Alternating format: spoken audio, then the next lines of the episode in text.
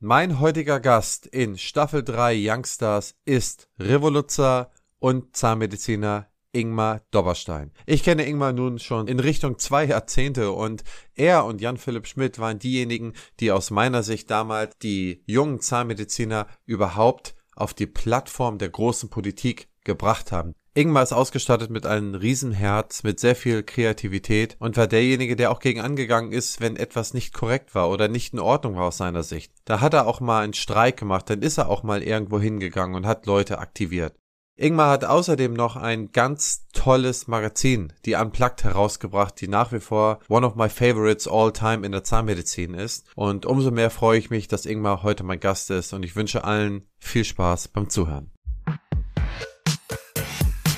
Herzlich willkommen beim Praxisflüsterer Podcast Staffel 3 Youngstars. Ich porträtiere Wissenschaftler, Gründer, Zahnärzte, die ihren Fußabdruck hinterlassen haben und von denen wir in Zukunft noch eine ganze Menge hören werden. Partner dieser Staffel ist die BFS. Mein heutiger Gast ist Ingmar Dobberstein aus Berlin und ich freue mich, dass du, Ingmar, heute mit dabei bist. Erzähl mal, wer bist du, wo kommst du her? Ja, ich bin Ingmar, ich komme aus Berlin bin hier geboren, habe hier studiert und wohne immer noch hier und bin natürlich Zahnarzt und das seit 2004.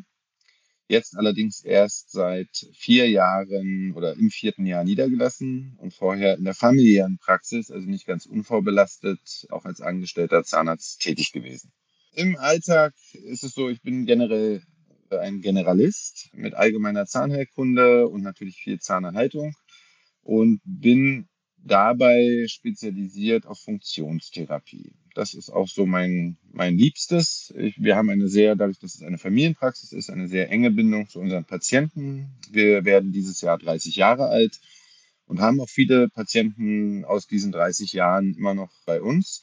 Und von der Warte her bin ich tatsächlich auch an langlebigen, sinnvoll konstruierten Versorgungen für die Menschen sozusagen interessiert. Darüber hinaus äh, bin ich Vater einer, eines Sohnes, der ist jetzt gerade sechs geworden, nicht verheiratet, aber trotzdem glücklich und auch äh, alle hier aus Berlin und in Berlin. Und bin Hobby-Brandenburger am Wochenende und ja, war in den letzten Jahren meines zahnärztlichen Tätigseins äh, sicherlich auch auf den ein oder anderen Veranstaltungen aktiv Sprich, habe also in meinem manchmal gefühlt vorherigen Leben einen Verlag gehabt, war in der Standespolitik sehr stark engagiert im Vorstand der Berliner Zahnärztekammer und habe mich auch auf Kongressen mit Vorträgen zum Beispiel über Funktionstherapie, aber auch über das ein oder andere politische Thema vertan. Also Ingmar, ich habe ja dich kennengelernt als den Revoluzzer überhaupt und das ist ja so viele Jahre her, ich glaube 15 Jahre mindestens. Und ähm, wenn jemand hier irgendetwas durcheinandergewirbelt hat in, in, der, äh, in der Zahnärzteschaft, in der Zahnärztelandschaft, in der politischen Landschaft, dann warst du es. Du bist ja jetzt fromm und sesshaft geworden, indem du die äh, Praxis von deinen Eltern übernommen hast. Aber ich würde ganz gerne nochmal an diese Anfänge zurückkommen, weil ich es sehr, sehr spannend finde, was eigentlich alles passiert ist und was du eigentlich damit gestaltet hast. Und ich meine, du bist ja selber erst Anfang 40, du gehörst ja immer noch zur jungen Garde, wenn man so will, bevor das in Vergessenheit gerät, beziehungsweise man gar nicht mehr bemessen kann, wie viel Arbeit eigentlich drin gesteckt hat, bis man da steht, wo man jetzt steht, würde ich ganz gerne darüber sprechen. Also erzähl mal, hast du eigentlich Zahnmedizin studiert, weil deine Eltern die Praxis hatten und dich dazu angeleitet haben? Oder hatte, oder würdest du sagen, also aus komplett freien Stücken ähm, es dir in die Wiege gelegt und auch ohne, dass deine Eltern Druck ausgeübt hätten, hast du es gemacht? Na, meine Eltern haben nie Druck ausgeübt. Das heißt, sie waren sogar die, die mir beim Examen auf dem Examensball am Tisch noch gesagt haben, wenn du nicht Zahnarzt sein willst, dann musst du das nicht tun. Und genauso haben sie auch das mit der Praxis gesagt, wenn du die nicht willst, dann verkaufen wir die anders. Das war tatsächlich nicht der Impuls. Auf der anderen Seite ist es ja klar, du bist nicht ganz frei, wenn am Abendbrottisch als Kind viel über Zahnmedizin geredet wird. Und meine Eltern waren in der ehemaligen DDR an der Charité Oberärzte, haben auch geforscht, sind habilitiert. Und es waren natürlich auch irgendwo interessante Themen, über die sie geredet haben. Und so war das nicht ganz ohne Einfluss. Allerdings ist, äh, erinnere ich mich tatsächlich an einen Moment als Teenager, wo ich praktisch eigentlich eher noch Schauspieler werden wollte. Das war so mein Berufswunsch. Wo aber das Thema Einfluss auf Menschen ja irgendwie mit 14, 15 für mich eine Komponente war, die mir irgendwie wichtig war. Und wo auch ein Umdenken stattgefunden hat, äh, wo ich mich gefragt habe, wie viel kann ich denn Menschen beeinflussen als Schauspieler und wie viel kann ich Menschen mit einem anderen Beruf beeinflussen. Und tatsächlich habe ich dann in dieser konkreten Überlegung festgestellt, okay, die Patienten, die vor mir sitzen, die kann ich wahrscheinlich besser beeinflussen, nachhaltiger beeinflussen, als Leute, die mich äh, in irgendeiner Rolle am Fernseher sehen. Und so ist es gekommen. Und dann äh, hatte ich noch Zivildienst und wollte noch mal kurz Unfallchirurg werden. Dann bin ich allerdings auch wieder zurück zur Zahnmedizin gekommen, weil es mir sehr wichtig war, dass ich irgendwo frei arbeiten kann. Ich habe dann in der Rettungsstelle im Zivildienst festgestellt, dass im Krankenhaus die Verhältnisse so miteinander verflochten sind, dass du halt ein extrem gutes Team brauchst, um da glücklich zu werden. Und dass du ansonsten halt tatsächlich auch mit Mobbing oder anderen Themen konfrontiert bist, die jetzt der Sache und der Arbeit nicht besonders dienlich sind. Und ich hatte einen sehr guten Medizinertest, konnte mir den äh, Studienplatz aussuchen in Deutschland, habe mir mal Wittenherdecke angeguckt, weil ich die am interessantesten fand und bin dann aber nach Berlin, weil ich mir gesagt habe, ey, ein Fach, äh, was man ja, was eine, zumindest nah an den Wissenschaften ist, ähm, das sollte man eigentlich überall lernen können. Und in Berlin bin ich wenigstens dann bei meinen Freunden und habe so noch ein schönes Nebenbei. Und dann kam ich mit all diesem, sag ich mal, längeren Berufswunsch, mit wirklich einer Vorfreude auf das Studium, an die Uni, an die Charité, an ein hochgelobtes Haus und wurde im, Endeffekt schon am ersten Tag ernüchtert, weil äh, wir zum einen zu viele Studenten waren und zum anderen als also mehr als es Studienplätze gab. Wir sollten dann also per Losverfahren rausgeschmissen werden. Und zum zweiten war es tatsächlich auch der Eindruck, dass wir so das notwendige Übel sind. Und das am ersten Tag des ersten Semesters, das halte ich psychologisch für einen ganz schlechten Start. Da sind wir natürlich, wir mussten sofort am ersten Tag auf die Barrikaden gehen. Es war tatsächlich meine erste Aktion am Ende dieses ersten Tages zum Tiergarten Amtsgericht zu gehen und eine einstweilige Verfügung gegen die Charité zu erwirken, damit die einen extra Kurs aufmachen und von uns keiner rausgelost wurde. Und damit hatten wir Erfolg und konnten alle 117 Personen weiter studieren. So. Und das war natürlich aber für jemanden, der irgendwie mit Zahnmedizin groß geworden ist, der vielleicht mit ein bisschen sanfter Überheblichkeit sagen würde, so die Zahnmedizin gefühlt irgendwie im Blut hatte, weil dieser Wunsch halt so, so stark war, war das tatsächlich schwierig jetzt zu sehen, was das für ein Verhalten seitens der Universität ist. Und so hat es nicht lange gedauert und ich stand in der Fachschaft, in der Studentenvertretung bei einem sehr guten Kollegen, der heute noch der Implantologe ist, mit dem ich zusammenarbeite, der Enrico Trick. Und ich habe mit dem über diese Themen geredet und er hat mich im Endeffekt in die Fachschaftsarbeit eingeführt. Und das hat dann ja nicht lange gedauert, dass ich dann auch gewählter Fachschaftsvorsitzender wurde. Und wir haben das im Semester immer wieder zur Diskussion gestellt, ob mal jemand anders Vorsitzender sein will. Aber ich habe das dann am Ende die fünfeinhalb Jahre auch komplett durchgezogen. Und so ging alles los. Und ich würde auch sagen, wenn ich das noch anfügen darf, dass tatsächlich die Fachschaftsvertreter auch die Standespolitiker der ersten Stunde sind. Weil es ist das erste Mal, wenn sie es nicht vorher in der Schule gemacht haben, dass äh, sich Menschen praktisch für die Interessen einer größeren Gruppe einsetzen in einem beruflichen Umfeld. Da hast du quasi am ersten Tag gleich mal ein Zeichen gesetzt. Und ähm, dabei ist es ja nicht geblieben. Aber ich, das wusste ich zum Beispiel noch gar nicht. Jetzt erzähl mal, was hast du denn in deiner Fachschaftarbeit du hast ja sehr ernst genommen. Was habt ihr da eigentlich alles erlebt oder alles gemacht oder was habt ihr da alles versucht zu bessern? Also du warst ja sicherlich ein eher unbequemer Student äh, für die Universität. Ähm, da haben sie wahrscheinlich immer Angst gehabt, okay, der Dorfwahrschein äh, schreibt uns wieder einen Brief, wir wollen nicht schon wieder vors Amtsgericht.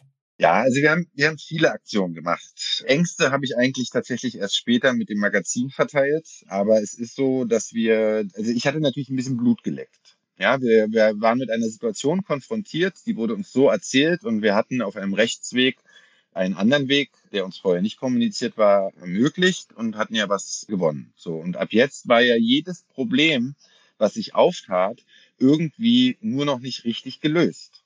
Und ich hatte, wie gesagt, den ganz großen Vorteil, dass wir als Semester, und zwar als komplettes, sehr gut zusammengehalten haben. Und dadurch konnten wir auf Semesterebene tatsächlich in Diskussion gehen mit dem Lehrkörper und Dinge erreichen. Bei uns in Berlin war es so, es gab einen eine monatliche Zentrumsratssitzung, wo alle Gruppen vertreten waren, die in der Uni existieren. Auch also Lehrkörper, Studenten, Mitarbeiter, auch nicht medizinische Mitarbeiter und so weiter.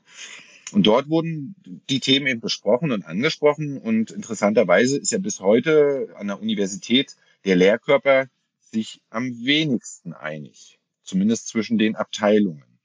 Und von der Warte her hatten wir eine gute argumentative Basis, da auch ein bisschen drin rumzuspielen. Und ich sag mal so, die, die größten Errungenschaften, die wir hatten, das war ja die Studienzeit 97 bis 2003, waren zum Beispiel die, dass das Thema Implantologie bei uns losging in diesem, in der Phase des Studiums, auch in der Klinik. Und dann sollte halt eine äh, neue Vorlesungsreihe dafür eröffnet werden. Wir hatten aber schon einen Pflichtstundenplan von 45 Stunden in der Woche.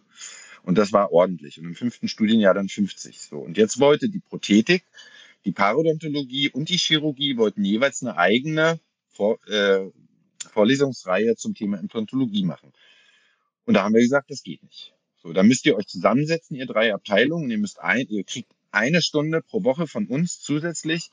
Wir wollen es ja auch lernen, aber ihr müsst euch einigen und ihr müsst dort eine gemeinsame Lehrmeinung machen. Ja.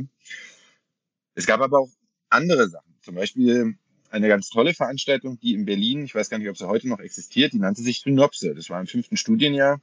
Und wir haben dort praktisch fachübergreifend problemorientiert im Seminargruppen gearbeitet. Und das war auch ganz, ganz spannend und ganz, ganz wichtig. Aber am Ende sollte man jetzt eine Klausur darüber schreiben.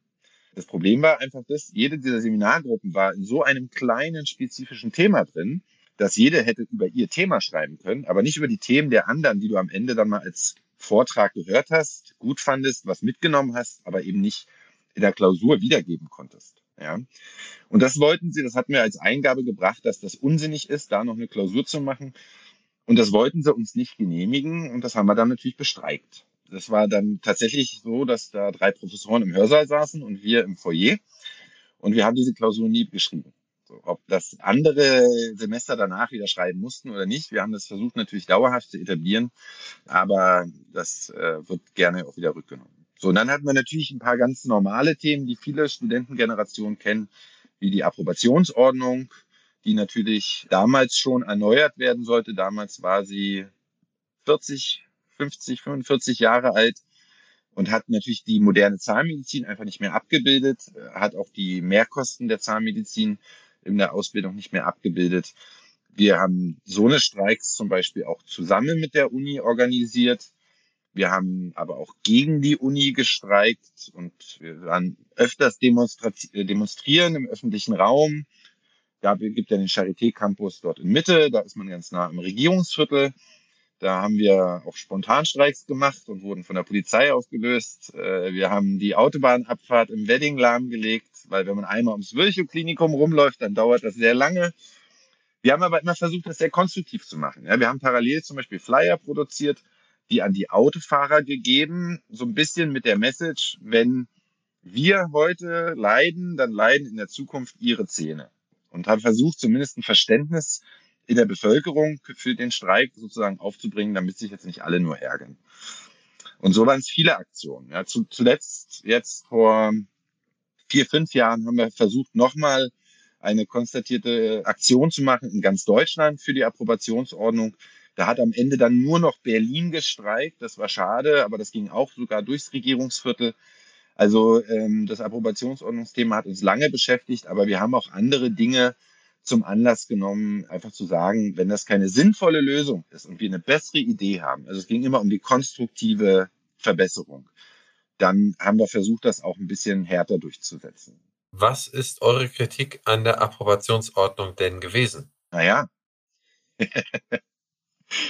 die Zahnmedizin von 1950 hatte als präventive Option auch die Extraktion aller Zähne. Und das war selbst 97, als ich studiert habe, keine Option mehr. Ja, was sollte man machen? Wir haben es ja selber äh, mitbekommen, was für ein Hassel es war, für den Lehrkörper moderne Inhalte abzubilden. Und vor allem auch moderne, also Zeit zu finden, zusätzliche Inhalte einzubauen. Und das war immer an, an dem Nadelöhr der Mitarbeiter in den Kursen zum einen. Du brauchtest halt für praktische Kurse brauchst du eine intensivere Betreuung. Das war äh, nicht möglich ohne mehr Arbeitskräfte. Arbeitskräfte kosten das meiste Geld.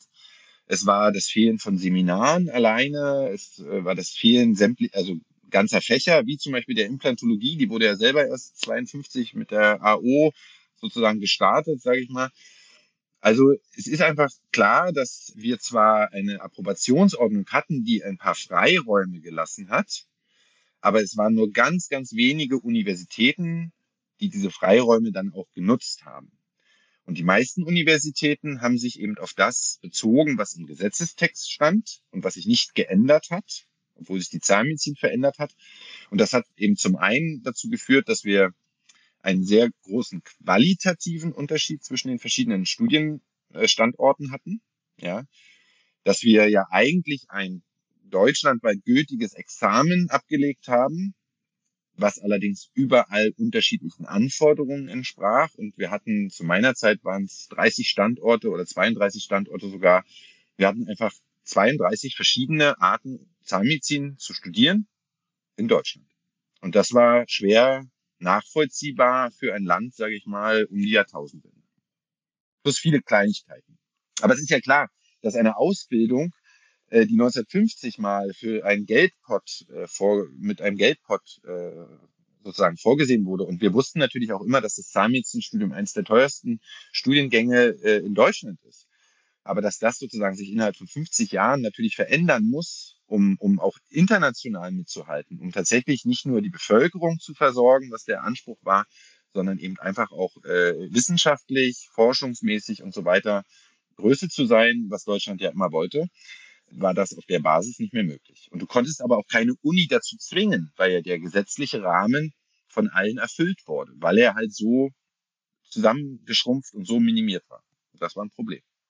Ja, das kann ich sehr gut verstehen. Ich meine, es, wir sind in einem medizinischen Bereich und da gilt es ja insbesondere, dass jeder Erkenntnisgewinn eigentlich das Wissen mehrt. Und dieses Mehrwissen muss ja eigentlich in die Lehre direkt und unmittelbar mit einfließen. Also es ist ja wahrscheinlich in kaum einem Bereich wichtiger als in der Medizin. Natürlich habe ich auch Fortschritte, äh, Fortschritte in der Forst- und Landwirtschaft und, und im Automobilbau und woanders, ähm, ohne Frage und ohne Wenn und Aber. Aber wo ein Mehrgewinn unmittelbar eigentlich in die Lehre mit einfließen sollte, ist ja insbesondere die Medizin. Ne? Also man muss ja, das, das, das Wohl der Menschen, das muss ja an, an, an oberster Stelle, wenn man so will, stehen. Das sehe ich so auch und es hat leider tatsächlich doch einen kleinen äh, perversen Ausschlag bekommen, als etwas, also noch jetzt, letztes Jahr wurde eine neue Approbationsordnung ins Leben gerufen, nach vielen Kompromissen und auch mit, mit vielen Fragezeichen hinter der Geldfrage, aber zumindest erstmal mit dem Ausschreiben der aktuellen Lerninhalte. 2005 wurde allerdings das ganze Masterstudienkolleg mit Universitäten eröffnet. Das heißt, dass man also nach seiner Universität noch den Master of Science machen kann in verschiedenen Bereichen, um sich so weiter fortzubilden, was ich jetzt auch nicht per se irgendwie schlecht finde. Heute ist das eine etablierte Geschichte. Damals haben wir uns allerdings gefragt, und ich war gerade ein frisch gebackener Zahnarzt, man dachte, man ist jetzt auf dem höchsten Stand seines Wissens und man fragte sich, warum soll ich denn jetzt sofort für 30, 40, 50.000 Euro, wo ist die Notwendigkeit, äh, in einen Masterstudiengang noch gehen? Was lerne ich dort mehr, als was ich jetzt eigentlich hätte gerade an der Universität lernen müssen? Und das, was das Perverse daran ist, ist, dass die Diskussion auch im Berufsstand am Ende darauf hinausgelaufen ist, dass man die Frage gestellt hat, okay, entlassen Universitäten Studenten oder junge Zahnärzte berufsfertig oder berufsfähig? Und damit, es kam nämlich natürlich dann auf das berufsfähig, wurde eigentlich etabliert, und das ist meines Erachtens ein Armutszeugnis für alle Universitäten, dass Unis heute es nicht mehr schaffen, einen Studenten in fünfeinhalb Jahren Regelstudienzeit zu einem ordentlichen Zahnarzt auszubilden. Das heißt also, Universitäten sagen eigentlich, die Zahnmedizin ist so groß und so umfangreich, dass wir das gar nicht in fünfeinhalb Jahren abbilden können und dass einer danach, um ein, ein guter und modern arbeitender Zahnarzt sein zu wollen, danach auf jeden Fall noch mal ein paar zehntausend Euro berappen muss, um sich dann so weiterzubilden, dass er überhaupt auf dem freien Markt, der ja doch immer wieder auch die Täten, die Tüchtigen belohnt, dass er da bestehen kann. Da waren wahrscheinlich eure meisten Proteste oder eure meisten Briefe waren wohl bei diesem Thema angesiedelt, oder? Wiederholend vor allem immer. Ne? Und ich sag mal auch immer ja mit dem Blick aus äh, so eine, so eine äh, Posten, auch in der Fachschaft und so, das wird ja übergeben. Du kriegst ja die letzte Studentengeneration mit und du kannst, das ist so eine, so eine Dauerschleife gewesen, so ein Dauerwitz nach dem Motto, ach ja, und dann ist da noch die Approbationsordnung, da haben wir in den letzten Jahren das und das gemacht, haben aber keinen Erfolg gehabt, äh, es ist da und daran gescheitert und so ging das über Generationen weiter und da ich dann mit dem Magazin ja noch weitere 15 Jahre Leute, Studenten begleitet habe, junge Zahnärzte begleitet habe, war ich natürlich auch in den Jahren nach meinem Studium noch stark damit involviert, immer wieder dieses doch sehr leidliche Approbationsordnungsthema äh, mitzubetreuen. Äh, das fruchtet dann auch nach einer Weile. Aber um mal mit diesem anderen, weil du das mit dem Revoluzzer meintest, das ist ja so ein Blick von außen und ich verstehe das auch, dass man das so meinen könnte, aber mir ist wichtig, dass ich tatsächlich wirklich eben zum einen diese konstruktive Kritik üben wollte und nicht einfach nur laut sein oder jetzt mal frei haben und dafür streiken. Das war nie mein Anliegen. Also ich hatte dann auch meistens schon eine bessere Idee im Kopf. Und das andere ist einfach, ich habe tatsächlich von Anfang an von dieser ersten Situation aus gelernt, dass du, wenn du dich einbringst, mehr verändern kannst, als du immer gedacht hast an einem System. Und das war, glaube ich, der Schlüssel, weil wir ja sozusagen über das Leben da auch reden, wo es bei mir Klick gemacht hat, wo ich gesagt habe, das ist interessant und damit will ich weiter rumprobieren. Okay, aber erzähl noch mal, du hast das Magazin jetzt zweimal angesprochen und ich bin ja auch mit dem mit der Unplugged, wenn man so will, in der Zahnmedizin hier groß geworden und, und irgendwie sozialisiert worden. Also das Magazin von dir hieß Unplugged. Und ich beschreibe es mal, wie ich es immer verstanden habe. Das heißt, es war schon da, als ich in die Zahnmedizin hier reinkam, oder es war zumindest, ähm, die ersten Ausgaben sind nicht kurz danach erschienen. Und das war so ein kleinformatiges Heft, eher so DIN A5, aber so dick wie so ein Comic, wie so ein lustiges Taschenbuch aus Entenhausen. Das heißt, das war irgendwie so daumendick oder so ein bisschen mehr als daumendick, war das breit und dann war es prall gefüllt mit Inhalten. Und da wurden, da waren immer interessante Grafiken drauf, waren immer Themen, die man nirgends anders gelesen hat, auch kein zweites Mal, auch eine Zweitverwertung. Nie habe ich solche Themen gelesen. Das heißt, es wurden eigentlich die Themen mal ganz anders betrachtet und ähm, wurden da aufgebaut. Und ehrlich gesagt, ich glaube, ich habe fast jede Ausgabe irgendwie, die man hier haben kann, habe ich. Und ich glaube, die kann man auch immer noch lesen, weil die auch irgendwie so ein bisschen zeitlos geschrieben worden sind. Das ist mein Empfinden von der Unplugged. Es ist nach wie vor für mich ähm, also das Top-Magazin oder was, was zeitlose Inhalte in der Zahnmedizin angeht. Ich glaube, sagen zu können, dass man da sehr, sehr stolz drauf ist, ohne das von oben nach unten sagen zu wollen, weil das ja immer mit diesem Begriff mitschwingt. Und da wollte ich mal deine Empfindung oder deine Herleitung, warum hast du die Unplugged gemacht? Erzähl einfach mal von vorne, wie du das empfunden hast. Wie lange hast du dran gesessen? Wie viele Mitstreiter hattest du? Und so weiter und so fort. An dieser Stelle unterbreche ich für einen kleinen Hinweis auf meinen Werbepartner, die BFS in Dortmund. Kennen Sie schon die BFS-App? Zu erreichen unter meinebfs.de-app. Ich kenne es nur so. Ich bekomme von allen möglichen Leuten irgendwelche Rechnungen. Ich bekomme sie, ich überweise sie, ich hefte sie irgendwie ab. Wenn ich irgendwann mal was nachschlagen will, dann fordere ich mir meistens die Rechnung neu an oder ich muss an irgendeinen Ordner in der Garage gehen und die da raussuchen und irgendwie fummel ich mir das dann zusammen. In dieser App finde ich alle meine Rechnungen. Ich kann zudem noch Zahlungsziele flexibel anpassen. Ich kann Lastschriftmandate und Teilzahlungsvereinbarungen schließen. Meines Erachtens ist es genial, denn die Transparenz geht mir zumindest sehr schnell und sehr leicht verloren. Probieren Sie es einfach mal aus und nun zurück zum Interview. Ja, erstmal vielen Dank für deine Einschätzung. Und ich sag mal so, wenn du das so siehst, dann haben wir nicht ganz viel falsch gemacht, weil vieles von dem, was du gesagt hast, war ehrlich gesagt auch die Ambition. Und zwar ist es so, dass auch der, dass auch ich die Unplugged nicht erfunden habe, sondern sie existierte als studentisches Magazin zwischen den drei Standorten in Berlin. Es waren ja mal Mitte der 90er Jahre noch drei äh, Standorte. Und um die so ein bisschen miteinander abzugleichen, gab es also auch aus den Fachschaften dieser drei Standorte ein Magazin.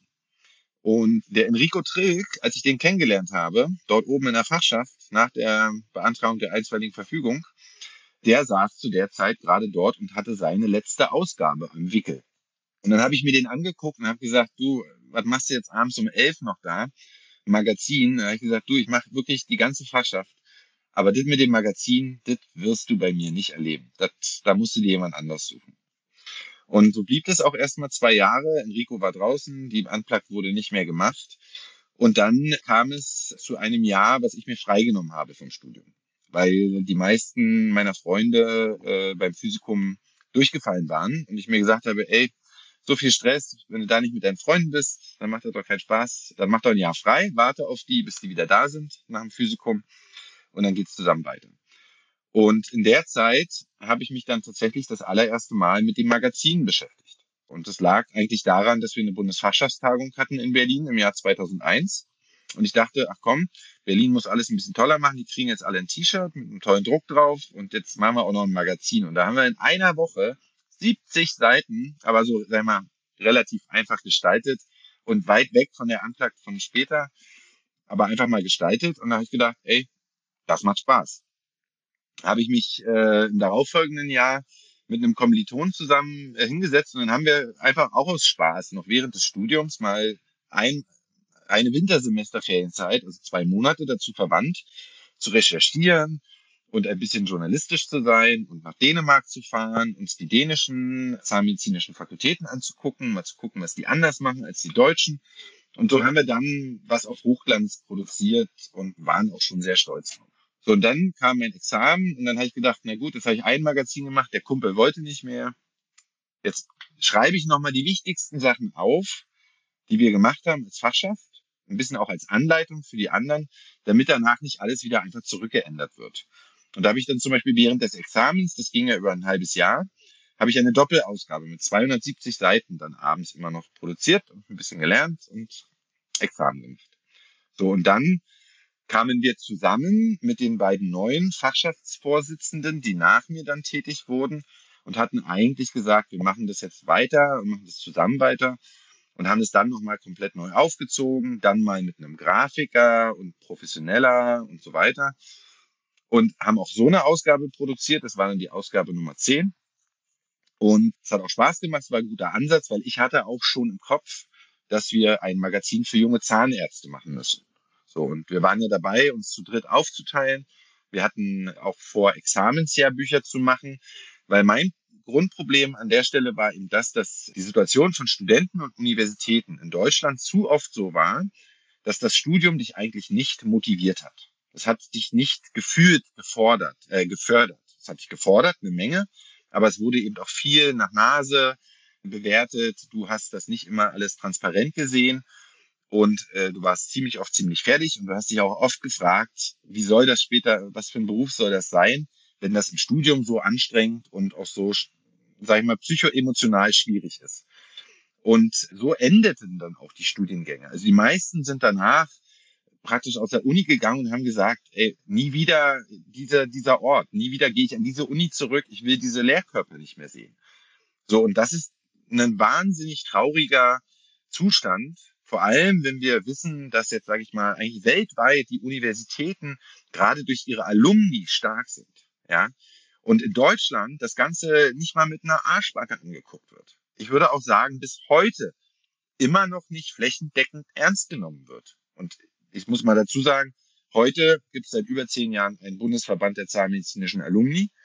Und es gab Alumni-Magazine und Pipapo. Das heißt, wir haben das Thema kommuniziert sind aber gerade an den Universitäten immer wieder abgeprallt.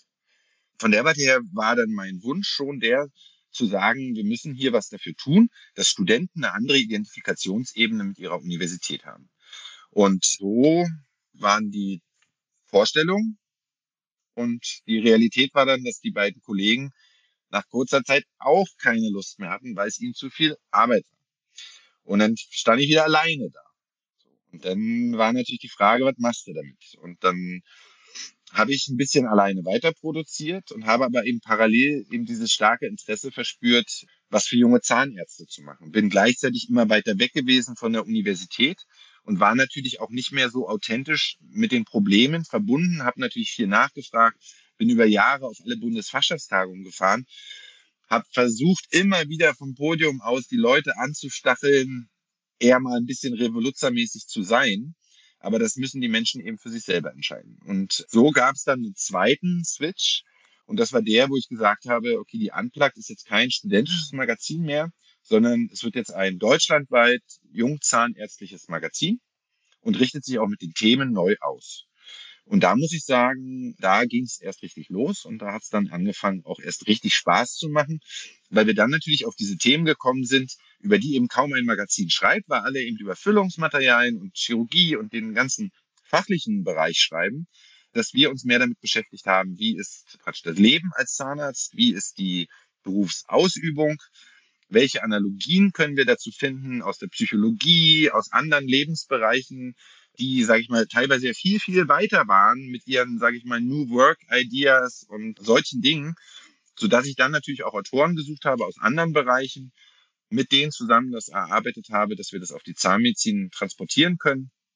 Wir viel mit Interviews versucht haben zu arbeiten, wo wir natürlich immer die knackigen Fragen stellen konnten und wo ich auch als Feedback gegeben habe, also auch an Firmen oder auch an, an hochdotierte Menschen, wenn wir das jetzt so lassen, dann ist das einfach langweilig. So. Und wenn wir Leser gewinnen wollen, dann müssen wir auch an den Kern einer Sache gehen. Und dann muss man natürlich auch mal sich ein bisschen bekennen, dann muss man sich mal ein bisschen aus dem Fenster lehnen, dann muss man mal ehrlicher die Meinung sagen. Ne? Man kann ja sagen, okay, bis hierhin sage ich was, aber man muss die Leute natürlich mal ein bisschen rauskitzeln, weil wir sind kritische Menschen und wir versuchen aber auch gerade in der Zahnmedizin überall ohne Ecken und Kanten irgendwie so durchzuschwurbeln und glaube nicht, dass das der Weg ist. Und das habe ich natürlich später in der Standespolitik auch festgestellt. Dass es so ist und dass das aber nicht der Weg sein kann, weil wir uns natürlich als zahnmedizinische Gruppe mit unserem Lobbyismus mal für uns positiv genannt, ja, nur begrenzt gut verkaufen. Da kommen wir vielleicht später nochmal zu.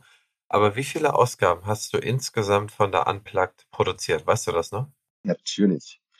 Das waren genau 20. Und wie oft kam die Unplugged raus? Ja, zwischen einmal und äh, zweimal im Jahr, je nachdem, wie viel ich in dem Jahr zu tun hatte.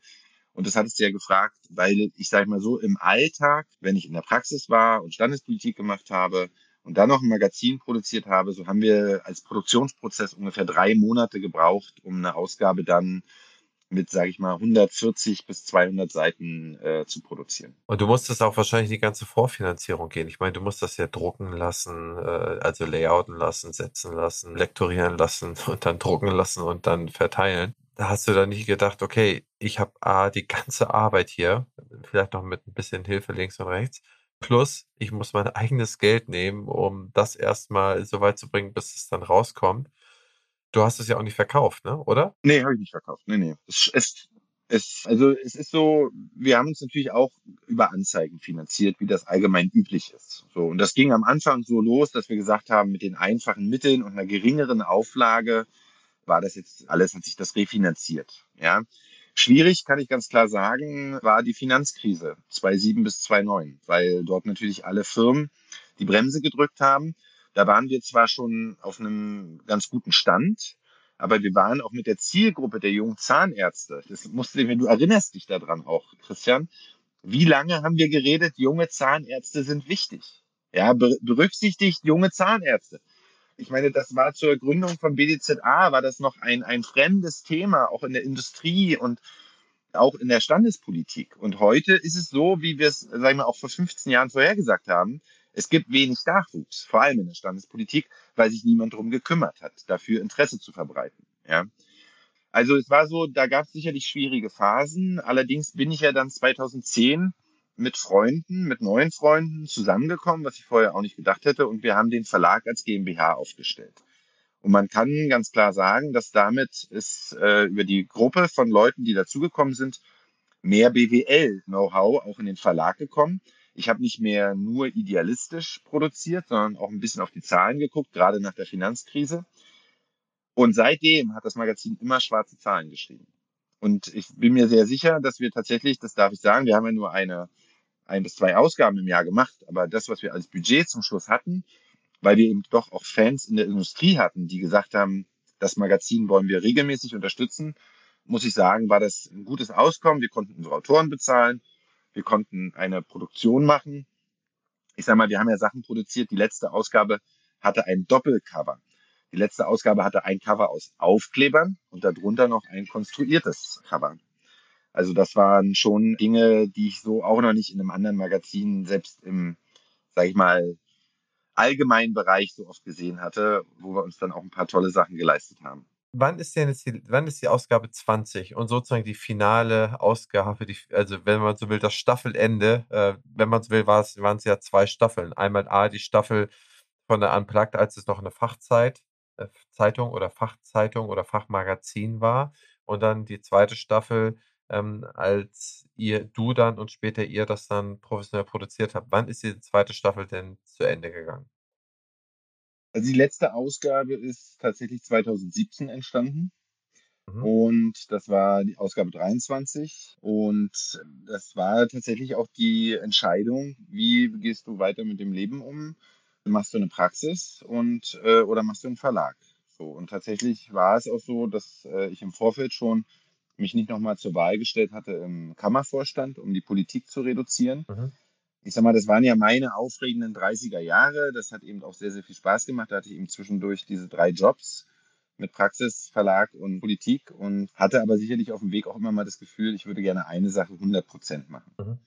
Und als die Politik weg war, war, war auch meine Eltern ja weiterhin ohne Druck gesagt haben, äh, du musst die Praxis nicht übernehmen, habe ich mir diese Frage wirklich ganz ehrlich gestellt und hatte dann aber gute Gründe, in die Praxis zu gehen mhm. und nicht in die Medienwelt. Und das hat äh, etwas damit zu tun, dass die Dankbarkeit, die man für seine Arbeit erhält, und das sehe ich jetzt nicht mit Geld, sondern im Persönlichen, eine ganz andere ist, wenn du Patienten behandelst, unmittelbar ihnen was Gutes tust und sie zufrieden sind und dich weiterempfehlen und äh, dir dankbar sind und keine Ahnung, dir eine Flasche Wein schenken oder sowas. Mhm. Ja.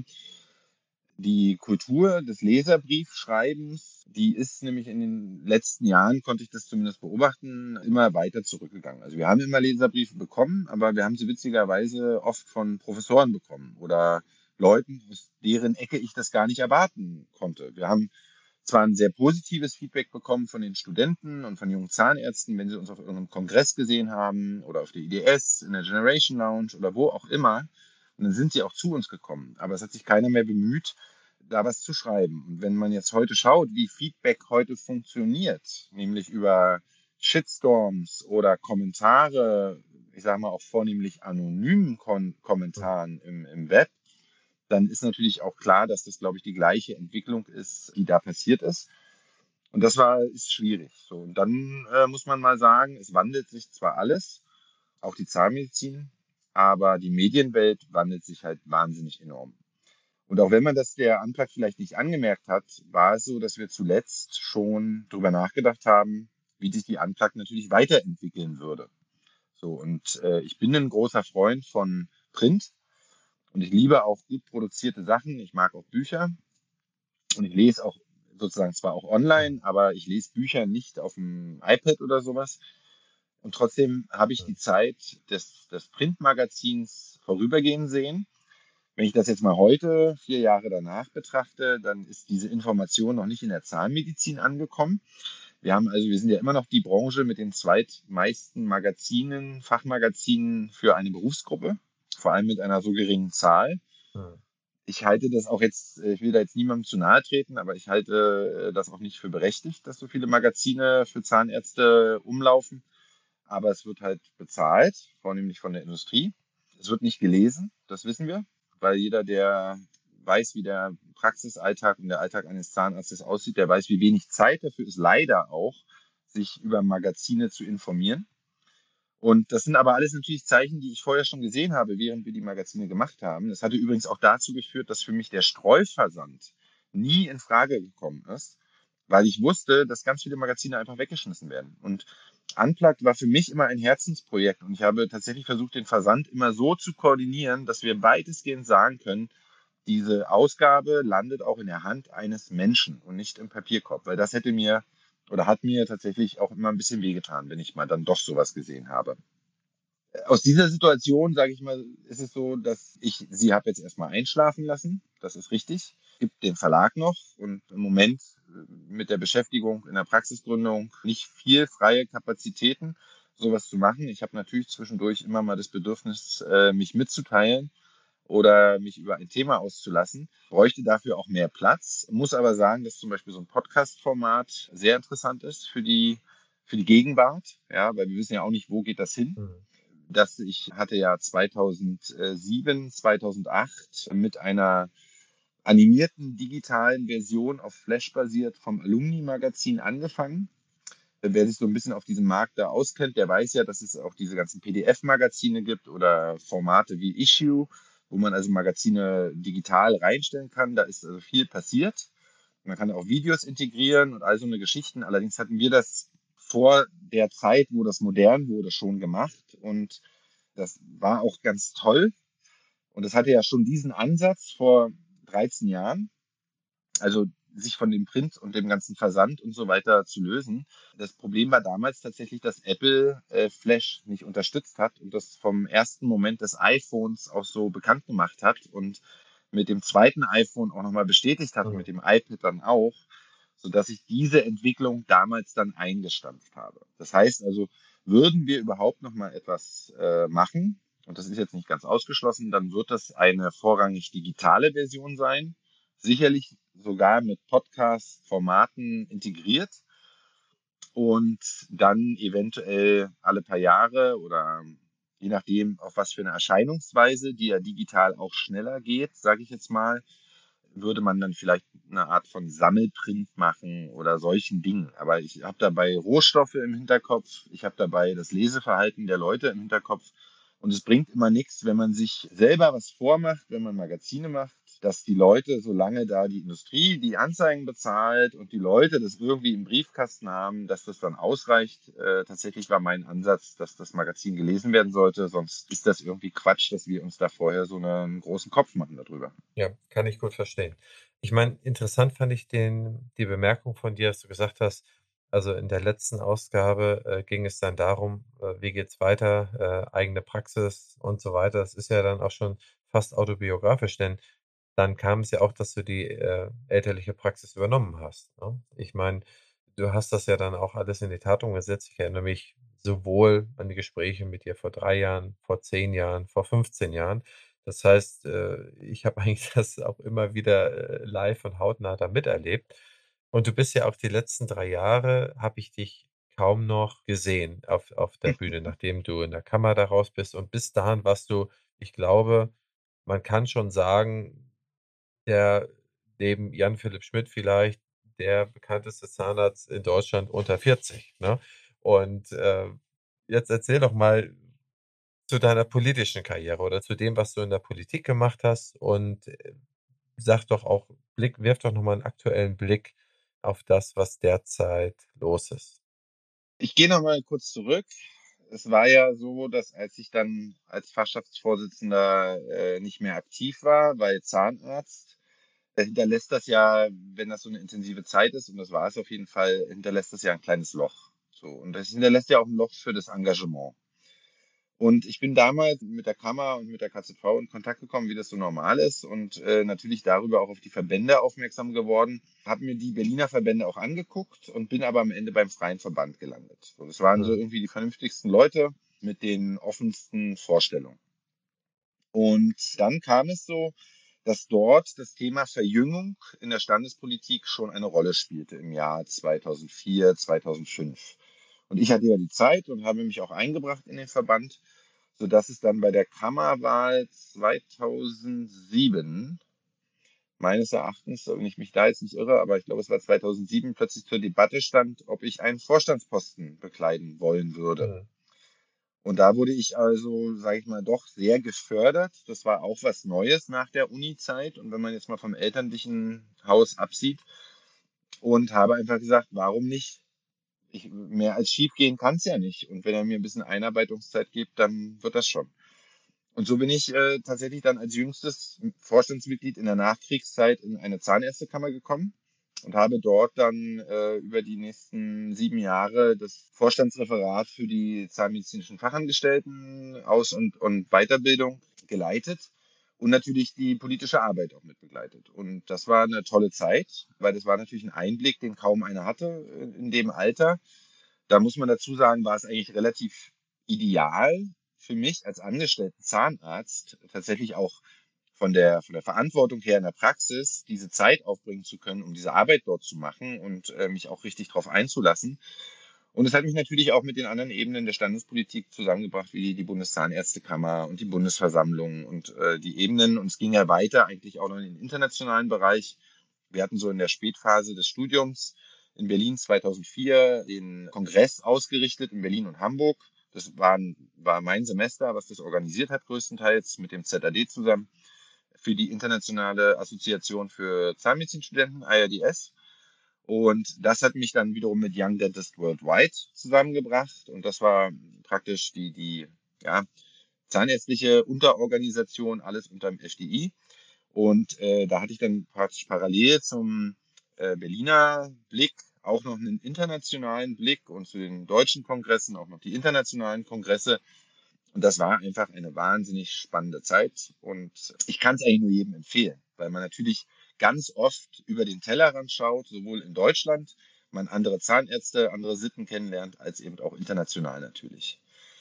Dann, ja, war das auch ein guter Vorstand, weil ganz viele neu gewürfelt waren, weil wir insgesamt, glaube ich, der jüngste Vorstand in Deutschland waren in der Zahnärztekammer. Und dann etabliert sich das alles so. Und äh, dann gab es Wahlen und dann wurde man wiedergewählt und dann ging es weiter und dann ist man aber auch in einer gewissen realpolitischen Struktur. Und die kann schwierig sein, weil sich dann eben lange nicht mehr alles so verändern ließ wie noch in der Uni, hm. wo man nur mit einer Uni arbeitet. Hm. Und weil man vor allem, und das ist ein Grundthema der Standespolitik, auch der Zahnärzte, versucht hat, es immer allen recht zu machen. Hm. Und das ist nicht möglich. Das würde ich so postulieren. Und das Schlimmste daran war, und das ist eben auch ein großer Bestandteil natürlich unserer, ich sage jetzt immer Lobbyarbeit, weil das ist es nun mal, aber ich meine es äh, als Lobbyarbeit, die wir für uns machen, für das Fortkommen unseres Berufsstandes, weil wir immer versucht haben, den Kompromiss zu machen von Zahnärzten, die rein im gesetzlichen System arbeiten, rein auf Kasse, die es gibt und, und wo es Regionen gibt, wo nichts anderes geht, und wir aber gleichzeitig wissen, dass die gesetzliche Zahnmedizin eigentlich eine Zahnmedizin von 1985 abbildet. Hm. Und dass sie sich auch in ihrer äh, Gütung und auch in ihren Leistungen zuletzt 2005 geändert hat. Seitdem gar nicht mehr. Seitdem ist kein Euro mehr ins zahnärztliche Budget gelaufen. Dass natürlich äh, in Krankenkassen und in der Regierung behauptet wird, wir sind das tollste, wir sind auch eines der tollsten Gesundheitssysteme, auch mit wenig Wandel sozusagen in Deutschland immer noch. Aber im Endeffekt äh, praktisch in unserer, unserer regulierten Marktwirtschaft, so würde ich das vielleicht gerade noch nennen, in der Zahnmedizin eigentlich wenig Entwicklung spüren. Und wenn man jetzt gleichzeitig moderne Zahnmedizin machen möchte, die ja möglich ist, die auch vor allem richtig Spaß macht, die auch der Anspruch der Patienten ist, dann ist das schwer, einen Kompromiss zwischen 1985 und, sage ich mal, 2015 oder 2020 oder 2021 zu machen. Und diesen Spagat, den kriegen wir auch nicht hin.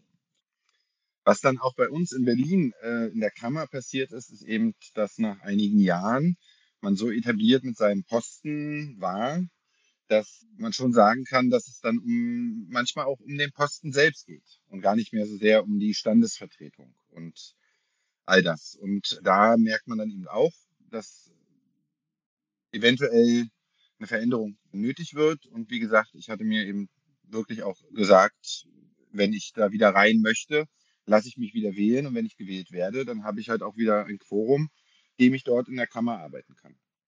Jetzt ist es allerdings auch so, kann man sagen, dass man nicht einfach so dann aus der Kammer rausgeht und unpolitisch wird. Ich habe halt meine Ämter runtergefahren. Ich bin immer noch im freien Verband. Ich bin auch nahe dem Vorstand. Ich beteilige mich auch bei den Kammerwahlkämpfen und solchen Sachen. Ich bin immer noch Vertreter in der Vertreterversammlung der KZV.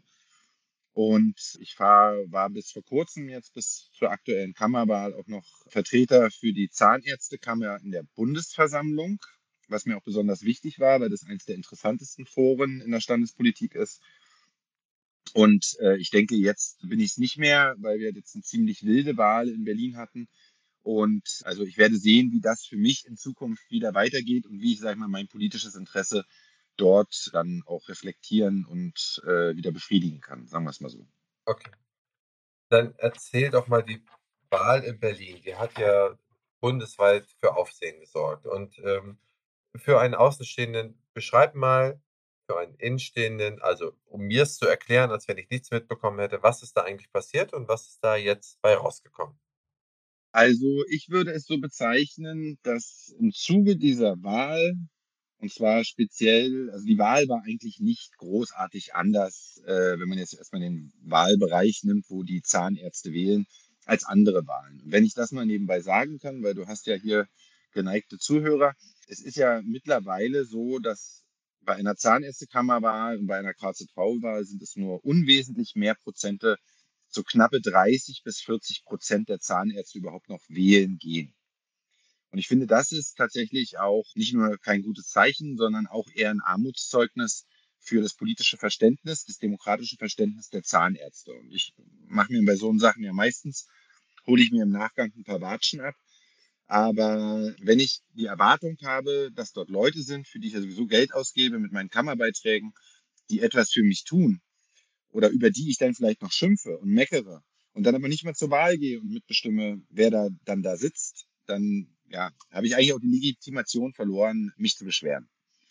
In Berlin war es jetzt so, dass der eigentliche Fehler passiert ist zur Wahl des Vorstandes. Ja, da waren im Endeffekt war es diesmal eine schwierigere Situation, eine Koalition zu bilden. Die war bis dato immer vom Freien Verband und vom Berliner Verband. Die sind sich politisch auch sehr ähnlich. Jetzt kam aber dieses Jahr ein Frauenverband dazu, also ein rein durch Frauen geprägter Interessenverband, Dentista VDZL. Das ist ja eigentlich auch deutschlandweit ein Trend. Und die haben auch gleich fünf äh, Delegiertensitze bekommen, also sehr gut abgeschnitten bei der Wahl. Und da gab es halt Schwierigkeiten, dass sich alle Verbände im Vorfeld einig geworden sind. Es gab dann schon ein paar Orientierungen und Absprachen, weil man so fern von den Frauen auch nicht war. Und dann wurde aber entgegen der Absprachen äh, wurde eine Person nicht gewählt. So. Und auch wenn das sozusagen bis dato und so wie ich es kannte, nie üblich war, dass Freier Verband oder Berliner Verband einfach den Raum verlassen, um zum Beispiel eine Versammlung zu sprengen. Da gibt es ja eine Mindestzahl an sozusagen äh, Beschlussfähigkeit äh, von Delegierten, die da sein muss. Ist es in diesem Fall passiert? Und ich war auch nicht dabei, sonst hätte ich dagegen gesprochen. Es war dann einfach so, dass äh, diese Rechnung äh, nicht zu Ende gerechnet wurde und die Versammlung war noch beschlussfähig, als entsprechende Personen die Wahl verlassen haben. Und deswegen hat die Versammlung dann weitergewählt. Und am Ende ist praktisch nach Jahrzehnten der Vorstände aus Freien Verband und Berliner Verband jetzt nur noch ein einziger aus dem Berliner Verband, nämlich der Präsident, und alle anderen Vorstandsposten sind jetzt mit Fraktionen besetzt, die entweder aus der Opposition kommen oder von den Frauen kommen oder ja, aus denen, mit denen man vorher noch ein bisschen äh, geredet hatte, dass sie eventuell ein Interesse am Vorstand haben. Also es ist ein komplett neu gemixter Vorstand in Berlin, der theoretisch so hätte gar nicht zustande kommen können von den Wahlergebnissen her, weil diese einzelnen Fraktionen gar nicht die Stärke hatten weil aber die beiden Platzhirsche die Versammlung äh, verlassen haben und damit auch ihre Wiederwahl im Vorstand aufgegeben haben, hat sich der Vorstand aus anderen Personen zusammengesetzt und ist jetzt auf der einen Seite praktisch ein ganz äh, neuer Vorstand mit wenig Erfahrung. Das muss man sagen. Das wird, werden wir sehen, wie das Berlin jetzt trifft oder nicht. Aber auf der anderen Seite halt eben auch ein Vorstand, äh, den wir sozusagen so nie gewählt hätten eigentlich und wo man jetzt sagen kann, okay, jetzt haben die, die sonst nie eine Chance hatten, mal eine Chance bekommen. Und jetzt kann man die nächsten vier Jahre nur schauen, was sie draus machen. Und dann wird die Wahl vielleicht auch ganz anders ausgehen, weil die Platzhirsche so, wie gesagt, nach Jahrzehnten das erste Mal freiwillig das Feld geräumt haben. Oh, das ist Das spannend. ist schon Wahnsinn. Spannend. Kann auch nur in Berlin passieren, ne? Also in der, in der Revoluzerstadt. nee, finde ich gut. Mensch, Ingmar, das ist Ja, ja, ich- äh, Also ich will es nicht verurteilen, was Nein, vielleicht noch im Nachklang, was äh, also weil ich finde Veränderung und, und Neuanfang finde ich immer gut. War selber schon oft Teil von solchen Dingen. Was sehr interessant ist, ist, wir haben tatsächlich jetzt äh, ungefähr dem, der, der zahlenmäßigen Verteilung haben wir jetzt zurzeit Frauen im Vorstand der Zahnärztekammer. Und auch da kann man jetzt mal im gelebten Experiment sehen, ob das jetzt einen Unterschied macht, ob das besser ist oder ob das eigentlich gar keinen Unterschied macht und auch das ganze Gerede um die Frauen als exklusive Gruppe in der Zahnmedizin vielleicht auch überschätzt wurde. Ja, also auch das finde ich sehr interessant. es ist, wenn man so will, ein gelebtes Experiment jetzt. Und wenn nicht, wo dann, äh, außer in Berlin. Also finde ich, das passt auch irgendwie. Und ich finde es spannend. Ich fand die Artikel dazu spannend. Äh, Ich fand es spannend, was dabei rauskommt. Und ich würde sagen, der Scheinwerfer, der steht auf Berlin aktuell. Und ähm, da wird man schauen, was dabei rauskommt. Wann sehen wir dich wieder in der Politik? Wann sehen wir dich wieder irgendwo aktiv? Ja, das ist eine gute Frage. Wenn ich mal aus der Praxis rauskomme. Nein, also, ähm, also das mit Unplugged und äh, Medien, das denke ich, wird sich jetzt schon in den nächsten ein bis zwei Jahren richtig entscheiden. Und dann wird es dort entweder mal wieder was Neues geben und das wird dann auch was Spannendes sein, davon gehe ich aus.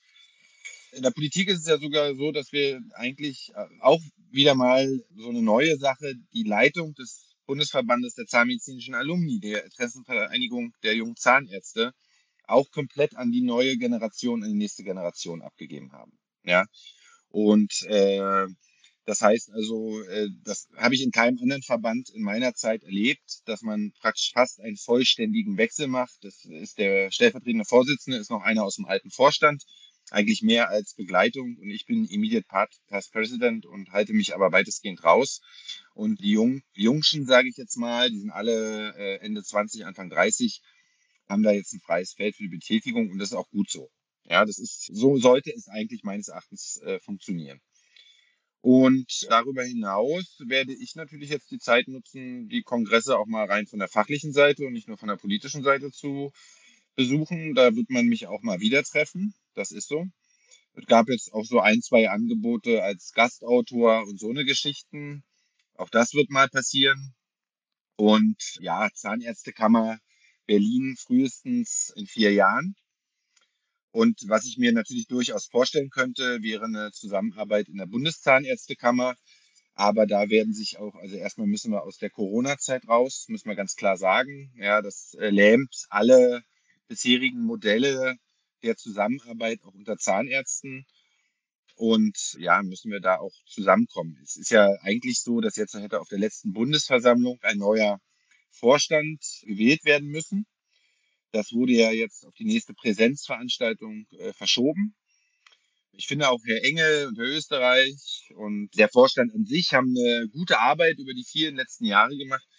Aber ich denke auch, dass es wohl verdient ist, wenn sie jetzt die Arbeit und die Verantwortung in eine nächste Generation legen. Und ich glaube, aus dieser nächsten Generation kenne ich ein paar Leute. Und wenn man da zusammenkommt, kann ich mir das durchaus auf der Ebene auch vorstellen. Es hat halt ein bisschen was damit zu tun, dass man natürlich auch in der politischen Arbeit äh, eine neue Herausforderung sucht. Ja, und würde ich jetzt mal nach Berlin sehen, dann würde ich nicht nochmal in das gleiche Referat gehen wollen, sondern vielleicht dann auch als Vizepräsident oder vielleicht auch als Präsident tätig werden. Das muss man einfach so sagen, weil man dann natürlich eine andere äh, Entscheidungs- und Einflussmöglichkeit hat. Und das ist ja, wie gesagt, ein wichtiges Thema für mich. Und in der Bundeszahnärztekammer kann ich mir sehr viele Themen vorstellen, die projektbezogen, themenbezogen unterstützt werden könnten. Ingmar, ich meine, wir sind ja, wir sind ja quasi ein Jahrgang mehr oder minder und ich denke mal, wir werden so lange die Zahnmedizin begleiten, bis wir dann irgendwann mal den Hut an den Nagel hängen oder gar nichts mehr machen. Ähm, das heißt, ich bin durchaus sehr interessiert daran, dass du wieder zurückkommst, dass du dein Comeback feierst. Das wirst du sehen. Zehn Schnellfragen zum Ende, die du einfach nur mit einem äh, der ausgewählten Begriffe beantwortest. Recherche, Bibliothek oder Internet? Internet. Anlage, Sparbuch oder Aktie? Geld ausgeben. Inflation kommt. Fortbewegung fern. Zug oder Flieger? Zug, Fortbewegung nah. Fahrrad oder E-Roller? Fahrrad, Wohnen, Stadt oder Land? beides. Urlaub, Küste oder in den Bergen? Im Winter in den Bergen und im Sommer an der Küste. Sehr diplomatisch, du bist Politiker, ja. Ja, nee, ich Samstag- bin äh, Snowboarder. ja, okay. Samstagabend, Netflix oder ARD und ZDF? Wieder noch Gespräch mit der Frau. Kino, Action oder Drama? Also ich Drama, aber mit der Frau nur, äh, nee, ich Action, aber mit der Frau nur Drama. das ist so. Einkauf, Amazon oder Innenstadt? Immer Innenstadt. Niemals Amazon. Fortbildung, online. Tut mir leid, Fortbildung, online oder persönlich? persönlich. Wenn du noch mal einen jungen Imker triffst oder jetzt einen Existenzgründer, äh, so um die 30, ähm, Zahnmedizinerin, Zahnmediziner, was würdest du der oder demjenigen empfehlen? Dass sie erstens ihre Praxissuche nach ihrem Lebenskonzept gestalten. Das halte ich für ganz wichtig, weil wir in etwas höheren Jahren durchaus drüber nachdenken, äh, nicht mehr nur in der Stadt zu wohnen, sondern auch auf dem Land. Und da ist ein starker Bedarf. Und das ist eigentlich nicht nötig, weil das Land ist sehr schön. Aus eigener Erfahrung. Und ich würde ansonsten jedem jungen Zahnarzt raten, mindestens mit gleicher Priorität, wenn nicht zuallererst, eine psychologische Fortbildung zu machen, und zwar eine strukturierte, bevor man anfängt, sich mit Implantaten und allem anderen zu beschäftigen. Weil ich denke, das größte Defizit aus der Uni geht in die weichen Bereiche, den Umgang mit Mitarbeitern, den Umgang mit Patienten, den Umgang mit einem selbst, wenn man gestresst ist. Und man wird äh, in alle Lebensbereiche etwas Positives gewinnen, wenn man sich mit äh, psychologischem Handwerkszeug bewappnet und einfach, sage ich mal, eine andere Art von Wahrnehmung übt. Weise Worte. Lieber Ingmar, herzlichen Dank für deine Zeit und für das Interview. Ich danke dir. Bis bald. Bis bald. Publisher dieses Podcastes ist die Opti Health Consulting. Wir gründen Praxen, wir geben Praxen ab, wir helfen Praxen bei ihren Prozessen, bei MDR, bei Medizinprodukten, bei Personal, bei allen Themen, die eine Praxis so beschäftigt im Laufe ihres Produktlebenszykluses. Abonnieren Sie unseren Newsletter, abonnieren Sie unseren Podcast, damit Sie keine Folge mehr verpassen. Bis dahin, Ihr Christian Henrizi.